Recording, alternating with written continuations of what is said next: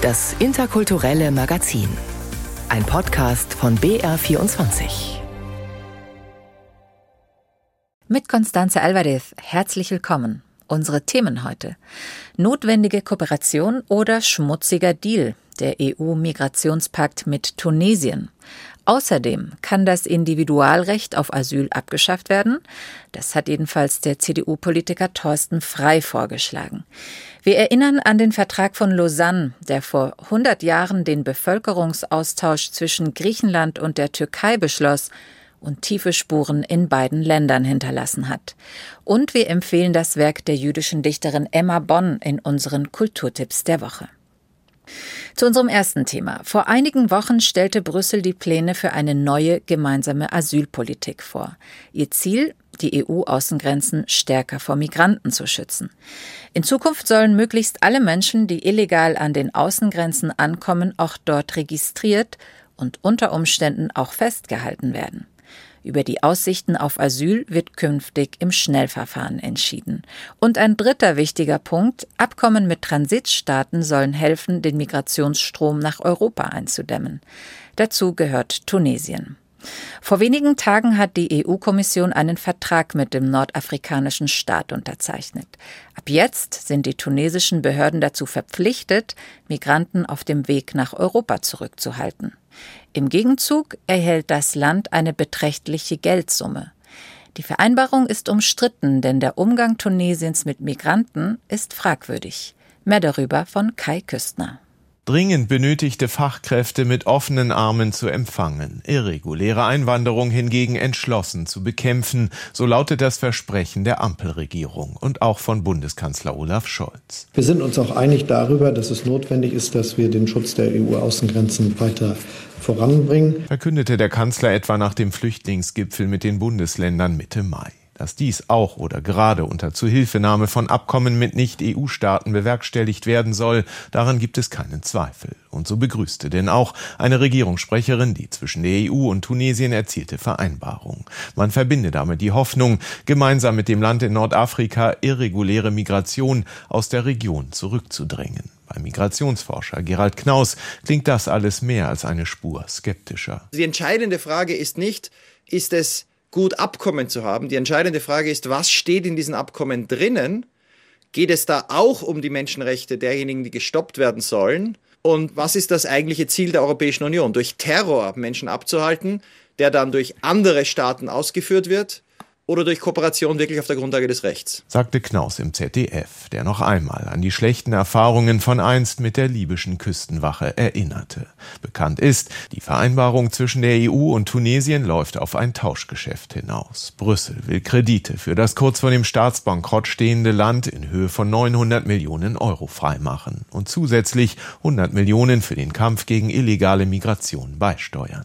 Im Gegenzug soll Tunesien Grenzkontrollen verstärken, vermehrt Migranten zurücknehmen. Ob das aber auch für nicht-tunesische, illegal nach Europa eingereiste gilt, ist offen. Dass wir als Linke das nicht in Ordnung finden, wenn mit Autokratien oder undemokratischen Regimen Pakte geschlossen werden, das erklärt sich eigentlich von selbst. Erklärte die linken Abgeordnete Özlem Demirel. Der tunesische Präsident Kais Said regiert sein Land zunehmend autokratisch. Zudem hatte dessen Regierung hunderte Flüchtlinge mit Bussen an die Landesgrenzen zu Libyen und Algerien geschafft, um sie dort bei sengenden Temperaturen und ohne Wasser oder Lebensmittel ihrem Schicksal zu überlassen. Wichtig sei, mahnte ein Sprecher des Auswärtigen Amtes heute, dass bei allen Maßnahmen im Bereich Migration in Tunesien Menschenrechte und humanitäre Verpflichtungen eingehalten würden. Darauf werde Deutschland auch bei der der Umsetzung der Vereinbarung ganz besonders achten. Tunesien ist sicher nicht der perfekte Verhandlungspartner, aber es ist einer der besten, den wir kriegen können. Denn die traurige Wahrheit ist, die EU hat eben nicht besonders viele gute Alternativen. Demokratien um Europa herum sind dünn gesät, funktionierende Demokratien noch viel dünner.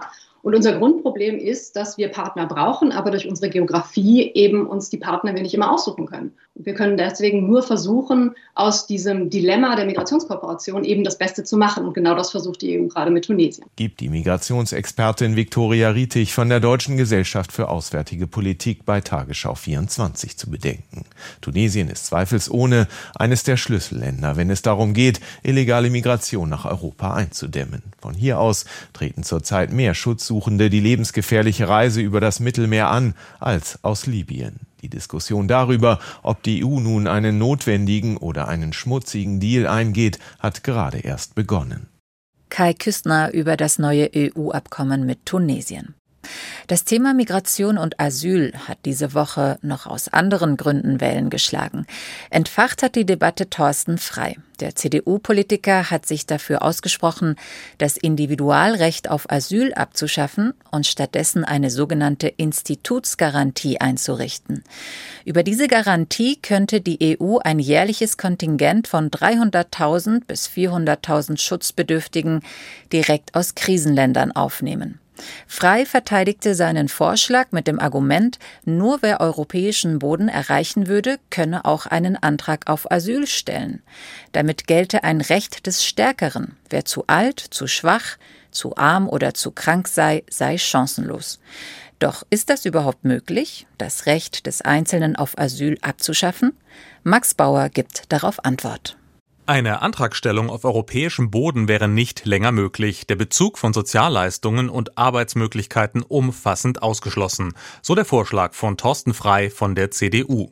Doch wäre eine solche Abschaffung des individuellen Asylrechts rechtlich möglich? Kaum, denn es kommt nicht nur auf das Grundgesetz, sondern auch auf das Völker- und Europarecht an. Die allermeisten Geflüchteten bekommen Schutz nach Europa- und Völkerrecht. Und auch hier ist die Lage klar. Richtlinien des Europarechts regeln das Asylrecht als individuelles Recht mit Einzelfallprüfung. Diese Richtlinien sollen nach den Vorschlägen aus der CDU nun geändert werden. Allerdings ist auch die europäische Ebene an Völkerrecht gebunden, vor allem an die Genfer Flüchtlingskonvention. Das erklärt Anousheh Farahat, Professorin für öffentliches Recht, Migrationsrecht und Menschenrechte an der Universität Erlangen-Nürnberg. Selbst wenn man in der europäischen Asylgesetzgebung den individuellen Anspruch auf Asyl abschaffen würde, bliebe die Europäische Union und ihre Mitgliedstaaten weiterhin aus völkerrechtlichen Gründen verpflichtet, einen individuellen Anspruch auf Asyl vorzusehen. Die Genfer Flüchtlingskonvention ist die völkerrechtliche Grundlage für den Flüchtlingsschutz in Europa. Und gerade im Völkerrecht gibt es ein wichtiges Prinzip, den sogenannten Grundsatz der Nichtzurückweisung. Das heißt, immer dann, wenn ein Staat eine Person zurückschicken will in einen anderen Staat, wo ihr erhebliche Menschenrechtsverletzungen drohen, gibt es einen individuellen Anspruch aus den Menschenrechten heraus, dass man nicht dorthin zurückgeschickt wird. Und dieser Anspruch, da er sich aus den universellen Menschenrechten ableitet, würde eben auch weiterhin bestehen bleiben. Kein Staat darf jemanden dorthin zurückweisen, wo Leben und Freiheit wegen der Zugehörigkeit zu einer bestimmten Gruppe bedroht sind. Dieser Grundsatz formuliert einen individuellen Schutzanspruch. Eine Institutsgarantie mit festen Kontingenten und einer Aufnahmeobergrenze, wie jetzt aus der CDU gefordert, würde also gegen völkerrechtliche Standards verstoßen. Rechtsprofessorin Farrahat sieht den CDU-Vorschlag deshalb kritisch. Rechtspolitisch muss man diesen Vorschlag als einen rechtspopulistischen Vorschlag werten, weil er eben eine Forderung bedient, von der offenbar Herr Frei glaubt, dass sie bei der Bevölkerung gut ankommt. Umsetzbar ist sie indes aus den genannten völkerrechtlichen und menschenrechtlichen Gründen nicht. Bedenklich sei, dass es bei dem Vorschlag nicht darum gehe, eine Kleinigkeit im Asylrecht zu ändern, sondern es sei ein Vorstoß, der das Bekenntnis zu Menschenrechten ganz grundlegend berührt und in Frage stellt, so Professorin Farrahat kann nicht einfach abgeschafft werden, das Individualrecht auf Asyl. Ein Beitrag von Max Bauer.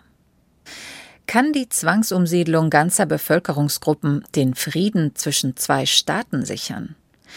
Vor 100 Jahren hat man das geglaubt. 1923 war das, nach dem Sieg der Türkei über Griechenland im griechisch-türkischen Krieg. Als es darum ging, nach dem Ersten Weltkrieg die Grenzen der heutigen Türkei neu zu definieren, setzen sich Vertreter aus der Türkei, Griechenland, Großbritannien, Frankreich und Italien zusammen. Am 24. Juli 1923 einigten sie sich auf ein Abkommen, das als Vertrag von Lausanne in die Geschichte einging und beschloss eben auch jenen Bevölkerungsaustausch zwischen Griechenland und der Türkei. Circa zwei Millionen Menschen wurden dadurch vertrieben. Die Folgen sind bis heute noch spürbar. Wie ein schweigender Deckel lag das über meiner Familie. Über diese Fluchtgeschichte meiner Großmutter wurde nicht gesprochen. Erzählt Mirko Heinemann. Der Journalist wusste lange Zeit nicht, dass seine Großmutter mütterlicherseits pontische Griechin war und somit einer christlichen Minderheit im Osmanischen Reich angehörte. Die Geschichte der Pontusgriechen und die seiner eigenen Familie hat Mirko Heinemann in seinem Buch Die letzten Byzantiner niedergeschrieben was ich schon als Jugendlicher mitbekommen habe von meiner Großmutter, ist, dass äh, sie zwar in Nordgriechenland lebte, aber eben nicht aus Griechenland stammte, sondern aus einer kleinen Stadt, äh, die in der Türkei lag, am Schwarzen Meer. Und das hat mich schon als Jugendlicher irritiert. Ich dachte, meine Großmutter ist doch Griechin. Warum kommt sie aus der Türkei? Während des Ersten Weltkriegs wurden die Pontusgriechen, die seit dem 8. Jahrhundert vor Christus an der kleinasiatischen Schwarzmeerküste beheimatet waren, von dort vertrieben und zum großen Teil ermordet. Der verbliebene Rest wurde beim Bevölkerungsaustausch, der mit dem Lausanner Vertrag vom 24. Juli 1923 besiegelt wurde, nach Griechenland zwangsumgesiedelt. Im Gegenzug mussten die in Griechenland ansässigen Menschen muslimischen Glaubens in die heutige Türkei emigrieren. Diese Zwangsumsiedlung sollte eigentlich den Frieden zwischen beiden Ländern stabilisieren, riss aber neue Wunden auf. Fast zwei Millionen Menschen verloren dadurch ihre Heimat. Aber es war natürlich eine sehr harte Zeit. Die Menschen mussten sich völlig neu orientieren. Sie hatten alles verloren, durften nur mitnehmen, was sie am Körper tragen konnten. Einige der Griechen vertrauten ihre Wertsachen ihren türkischen Nachbarn an. Davon erzählt Kemal Yalcin in seinem Buch Die anvertraute Mitgift. Der türkische Philosophielehrer kam 1980 nach dem Militärputsch in der Türkei nach Deutschland. Er habe die Geschichte von seinem Vater gehört, der aus dem Dorf Honas in der türkischen Provinz Denizli kam, erzählt Kemal Yalcin. Dort lebten auch rund 530 Griechen. Sie wohnten Tür an Tür mit ihren türkischen Nachbarn, teilten Brot und Gartenfrüchte. Sein Vater habe sich damals unsterblich in die 14-jährige griechische Nachbarstochter Sophia verliebt, erzählt Kemal Yalcin. Als Sophia mit ihrer Familie das Land verlassen musste, sei deren Mutter zu seiner Großmutter gekommen. Sie trugen eine Seitendecke und zwei Säcke bei sich. Aische, wir gehen, sagte Sophias Mutter zu meiner Mutter. Irgendwann kommen wir zurück. Oder vielleicht auch nicht. Das hier ist die Mitgift von meinen Töchtern. Ich vertraue sie euch an. Sollten wir tatsächlich zurückkommen, dann gibst du sie den Mädchen. Wenn nicht, dann gib sie einer Bedürftigen. Als sein Vater im Sterben lag, habe er ihn gebeten, nach Sophia zu suchen, erzählt Kemal Yalcin, der heute in Bochum lebt. Zweimal 1994 und 1996 reiste er nach Griechenland, um die ehemaligen Nachbarn seiner Eltern zu finden. Die meisten der direkt Betroffenen des Bevölkerungsaustausches waren bereits verstorben, doch fand Kemal Yalcin deren Kinder und Enkel. Während seiner Recherchen hörte er viele Vertreibungsgeschichten, nach seiner ersten Reise begann er auch in der Türkei nach betroffenen Familien der Zwangsumsiedlung zu suchen. 30 dieser Schicksale auf beiden Seiten der Ägäis hat Kemal Yalcin in seinem Buch Die anvertraute Mitgift aufgeschrieben. Darunter auch die von Sophias Familie, die er schließlich doch noch in Nordgriechenland fand. Ihre ganze Familie kam und versammelte sich in einem Raum. Es waren etwa 16 Leute. Sophia war schon verstorben. Deshalb gab ich ihre Mitgift der Tochter von Sophias Tochter nach 76 Jahren. Ich legte alles, was ich mitgebracht hatte, auf den Tisch und sagte, mein Vater hat mir vor seinem Tod aufgetragen, Sophia etwas zu sagen, wenn ich sie finde. Nun sage ich es dir, Irini. Mein Vater hat deine Großmutter Sophia bis zu seinem Tod niemals vergessen. Viele der Vertriebenen haben wie Sophia ihre Heimat nie wiedergesehen. Eine Rückkehr verhinderten die beiden Staaten.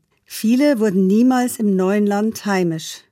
Für die eineinhalb Millionen kleinasiatischen und Pontusgriechen, die nach Griechenland umgesiedelt wurden, war es besonders schwierig. Durch ihre Ankunft erhöhte sich die Einwohnerzahl Griechenlands, die damals vier Millionen betrug, um 25 Prozent. Die Häuser der 400.000 vertriebenen Muslime reichten bei weitem nicht aus, um alle unterzubringen. Auch Arbeit zu finden war schier unmöglich. Seinen Großeltern jedoch sei der Neuanfang relativ leicht geglückt, sagt Mirko Heinemann.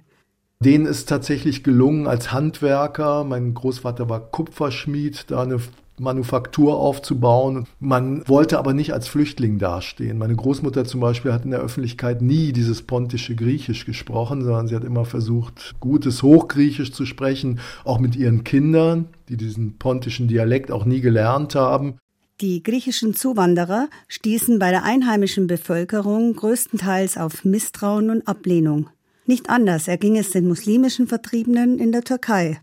Trotz der Anfeindungen, denen sie ausgesetzt waren, vergaßen beide Seiten weder ihre Sprache noch ihre Ess- und Musikkultur, die sowohl in Griechenland als auch in der Türkei bis heute spürbar ist. Was auf beiden Seiten noch geblieben ist, ist die Sehnsucht nach der verlorenen Heimat, die über Generationen weitergetragen wurde. In der Türkei gibt es Millionen von Menschen, deren Vorfahren aus Griechenland, Makedonien oder dem Balkan kamen. Diese rund 15 Millionen Menschen sind Söhne und Töchter einer gemeinsamen Geschichte. Diese Menschen könnten die Grundlage für einen dauerhaften Frieden in der Türkei, Griechenland und der Ägäis sein. So Kemal Yalcins große Hoffnung. Doch erst wenn die Geschichte der Vertreibung aufgearbeitet sei, sei auch Versöhnung möglich. In der Türkei, wo die Geschichte jahrelang unter Verschluss gehalten worden ist, ist dies bis heute nicht geschehen. Es beginnen aber immer mehr Nachfahren der Umgesiedelten in beiden Ländern nach ihren Wurzeln zu suchen, um das Erbe zu bewahren. Das will auch Mirko Heinemann mit seinem Buch Die letzten Byzantiner. Es soll dazu beitragen, dass das verübte Unrecht auch 100 Jahre später nicht vergessen wird. Es ist eine vergangene Welt, ne? also das ist nicht rückholbar. Das ist jedem auch letztlich klar. Und da geht es ja gar nicht mal um Reparationen, sondern irgendwie um eine Akzeptanz dessen, was geschehen ist. Das, das einfach zu bestätigen und der Welt mitzuteilen. Der Vertrag von Lausanne und seine Folgen. Ein Beitrag von Roswitha Buchner. Und damit kommen wir zu den Kulturtipps der Woche. Es ist die Hochzeit der Sommerfeste und Festivals. Julia Smilger mit drei Empfehlungen. Miteinander und Menschlichkeit. Darum geht es beim Hohen Friedensfest in Augsburg am 8. August. Das ist ein gesetzlicher Feiertag, der nur in Augsburg begangen wird. Er ist der Religionsfreiheit gewidmet und geht zurück auf den Dreißigjährigen Krieg, als Protestanten die Ausübung ihrer Religion untersagt und durch den sogenannten Westfälischen Frieden 1650 wieder erlaubt wurde. Heute hat gut jeder zweite Augsburger eine Zuwanderungsgeschichte. Daher wird das Friedensfest seit vielen Jahren multikulturell mit einem mehrwöchigen Begleitprogramm aus Musik, Kunst und Theater gefeiert heuer mit 45 Veranstaltungen an 32 Spielorten in Augsburg. Um den Zusammenhang von Kreativität und Frieden geht es in der langen Nacht der Augsburger Gespräche zu Literatur, Theater und Engagement im Sensemble Theater am kommenden Mittwoch. Stefanie Waldo, Professorin für Literaturwissenschaft an der Uni Augsburg und Organisatorin der Augsburger Gespräche. Die Frage ist auch so eine Leitfrage, die wir uns stellen. Kunst schafft Frieden, aber eben mit Fragezeichen. Und die Idee dabei ist eigentlich zu fragen, was für eine Schlüsselkompetenz ist eigentlich Kreativität im 21. Jahrhundert. Also wir stehen vor großen Herausforderungen, was jetzt Denkmuster der westlichen Wissensgesellschaften angeht. Können die überhaupt sozusagen mit den ganzen interkulturellen Herausforderungen, mit Migration, mit Flucht, mit den Krisensituationen, Pandemiebewältigung, all diese Globalisierung und so weiter, können die adäquat damit umgehen? Zu dieser und anderen Fragen rund um Frieden diskutieren am 26. Juli im Sensemble Theater unter anderem die iranische Schriftstellerin Ayeda Alavi, Max Czolek, einer der wichtigsten jüdischen Stimmen in der deutschen Literatur, und der Münchner Autor Albert Ostermeier. Die Lesenacht mit Gesprächen und Musik wird von 20 bis 22 Uhr auch von Bayern 2 live übertragen. Das Kulturprogramm zum Friedensfest dauert bis zum 8. August. Ich höre der müden Füße eintönig schleifenden Tritt, wie letzte zögernde Grüße, als zögen die Heimat sie mit. Diese Zeilen aus dem Gedicht Flüchtlinge wurden 1938 verfasst von der deutsch-jüdischen Schriftstellerin Emma Bonn, die 1879 in New York geboren wurde und 1942 im KZ Theresienstadt starb. Die Heimat wird immer schwerer, die Rücken beugen sich krumm. Der Himmel wird immer leerer und das fremde Land bleibt stumm. Emma Bohn lebte ab 1913 in Felderfink am Starnberger See und schrieb Romane und Gedichte, die zum Beispiel Thomas Mann lobte. Sie dichtete ihr Leben lang, trotz einer Lähmungskrankheit, die sie ans Bett fesselte. Im Mai 1942 wurde die schwerkranke 62-jährige Emma Bohn ins KZ Theresienstadt verschleppt, wo sie nach kurzer Zeit verstarb. Ihr Schaffen und ihre Lebensgeschichte wurden erst vor kurzem wiederentdeckt. Bohns australische Großnichte Angela von Gans hat 2021 ein biografisches Buch über Emma Bohn veröffentlicht. Nun ehren die Felderfinger Musiktage heute Abend die Schriftstellerin. Der Festivalleiter Keith Armstrong hat Bohns Gedicht Flüchtlinge für Stimme, Violine und Klavier vertont. Die Uraufführung ist heute Abend im Rahmen des Abschlusskonzertes der Felderfinger Musiktage. Das Konzert in der Kirche St. Peter und Paul beginnt um 18 Uhr.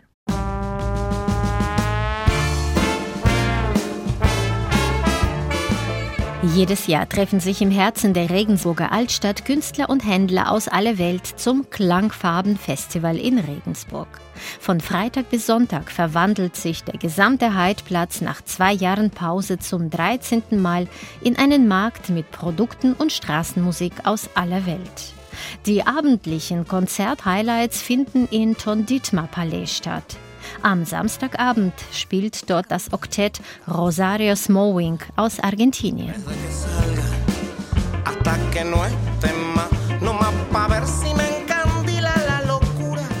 Rosario Smowing sorgt seit über 20 Jahren mit ihrem modernen Retro-Stil für spektakuläre Live-Konzerte.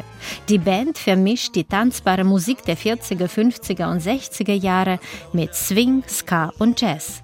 Das Ergebnis der eigene Musikstil Swing Argentino.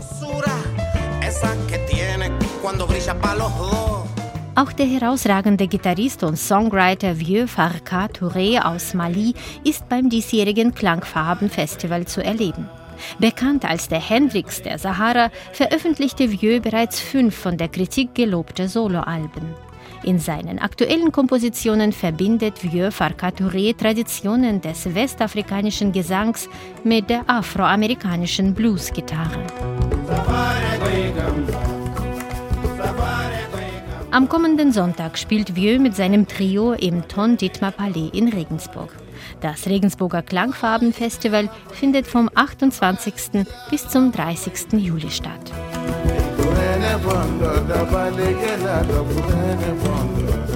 Das waren die Kulturtipps der Woche und das war das interkulturelle Magazin für heute. Danke fürs Zuhören und schönen Sonntag wünscht Ihnen Constanze Alvarez.